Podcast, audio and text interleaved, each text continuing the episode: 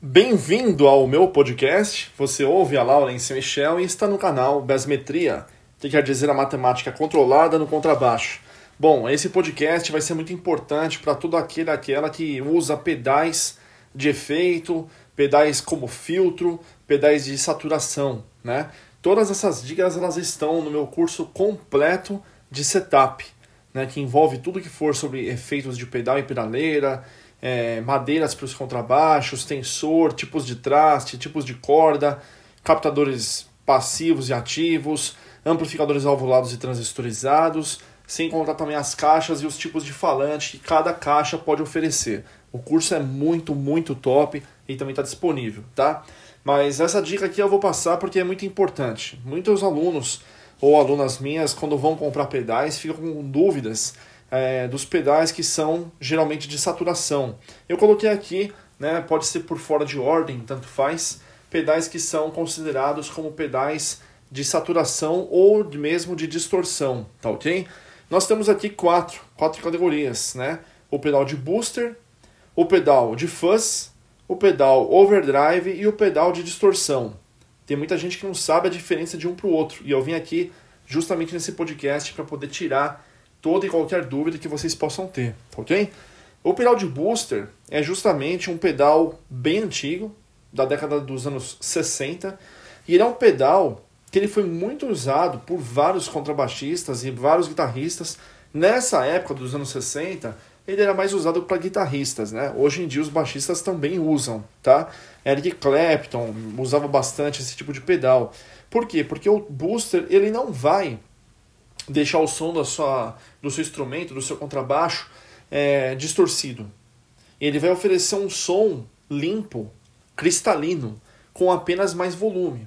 E para quando que você vai usar esse, esse pedal de booster? Bom, vamos dar um exemplo. Você está tocando uma música uma base, né? E chegou na hora do refrão, na hora do solo, você quer deixar aquela parte do seu solo um pouco mais alta. O que, que você vai fazer? Você vai aumentar o volume, né? Às vezes, não dá tempo de você sair da base e já aumentar o volume na hora, no contrabaixo. Porque isso, na gravação em estúdio, você até consegue fazer. Mas às vezes ao vivo você não consegue. Aí você, você perde um pedaço do solo porque você já tem que entrar na hora. Ali de uma base ou do refrão direto para o solo no baixo, né? E dependendo da técnica, né, se for slap ou tapping, two hands, aí que lascou mesmo. Então, o pedal de booster é um pedal com um som muito limpo, que você vai escolher quanto de volume você quer que ele vai aumentar do som do seu instrumento. Né? E alguns boosters você consegue inclusive usar ele como se fosse um pré-amplificador, certo? Alguns boosters, por exemplo, você pode colocar, mexer no grave, no médio e no agudo, né? Que é bem legal. Por exemplo, você vai fazer um solo, naquela parte do seu solo, vamos supor que é um tapping que você vai tocar. Então você precisa deixar o som é, mais brilhante, mais agudo. Você vai fechar um pouco do grave, um pouco do médio, vai abrir um pouco mais do agudo e aumenta um pouco do volume. Para aquela música, quando você apertar o booster, ele vai dar o som um pouco mais alto, de acordo com o que você escolheu, e ainda vai mandar aquela frequência desejada que você configurou. Muito bom. Ou mesmo se for um booster mais simples, só um aumento de ganho já é o suficiente pelo quanto de ganho que você quer que aumente, ok? O segundo é o Fuzz, né? É um pedal também bem antigo, um pouco mais antigo do que o Booster, mas também da década de 60. Também, no caso, contrabaixo elétrico é um instrumento muito novo. E nesses anos 60 tinha contrabaixo é, já começando né, o elétrico a ser é, feito. Só que os pedais para contrabaixo praticamente nem existiam. O pessoal usava mais para guitarra mesmo, né? Então o pedal de fuzz ele é um pedal que ele satura o som, no caso, ou da guitarra ou do contrabaixo, e ele tem uma onda sonora distorcida, bem achatada. E uma coisa que é legal do Fuzz é que ele trabalha que nem o pedal de envelope filter, que é um filtro de alto UA, tipo o alto UAUA, entendeu?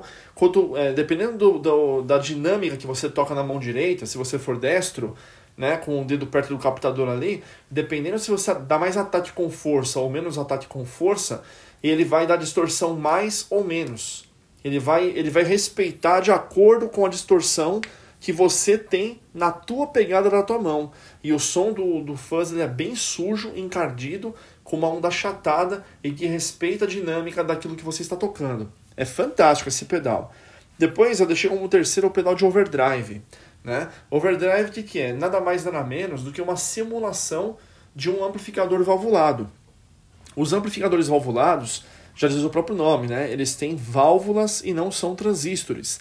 E isso também está no meu curso de setup completo, tá?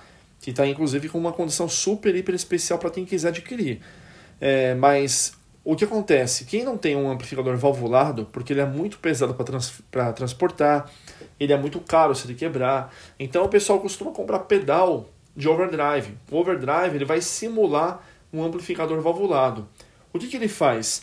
Ele tem um som muito mais limpo do que o fuzz, né? Porque ele não vai estar tá com uma uma onda chatada distorcida. Ele vai estar tá como se fosse saturando o volume.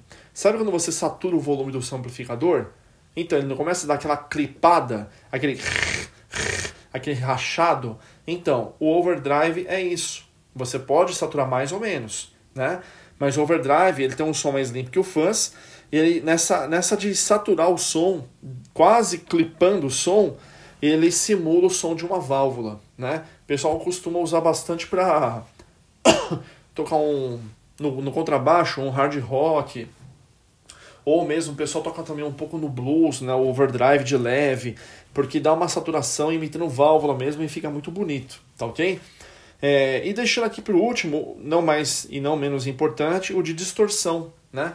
É um dos pedais aí que a galera que já conhece por causa dos componentes que ele tem dentro dele, que é o diodo e o silício, ele tem um som bem irregular, né? Ele não é constante que nem um overdrive e também não tem a dinâmica que nenhum fuzz. Ele vai distorcer simplesmente a onda sonora simples assim, curto e grosso, né? Ele é mais sujo do que o overdrive, né? E o pessoal costuma colocar é, esse pedal para dar um ganho e literalmente uma distorcida no som. É uma clipada absurda no sinal. Então, se você for analisar as diferenças desses três pedais, que são de distorção, digamos assim, e o booster, que é um pedal de ganho, é, um não tem nada a ver com o outro, né? Porque cada um vai dar uma característica completamente diferente, tá? Então aqui vai ficar essa dica do podcast, eu tenho certeza que você vai poder aproveitar bastante e aí através dessas minhas dicas você pode comprar um pedal independente de qual seja a marca, mas mais favorável para o tipo de som que você gostaria ou que você pretende fazer. Em vez de ficar comprando um monte de pedal, testando, não gostando às vezes, ficar vendendo, perdendo dinheiro para comprar outros, tá ok? Para esse motivo que existe esse podcast, assim como outros podcasts que eu tenho postado e também todos os vídeos, canais e todos os meus cursos que estão nas plataformas digitais, ok? Agora então vocês no próximo podcast.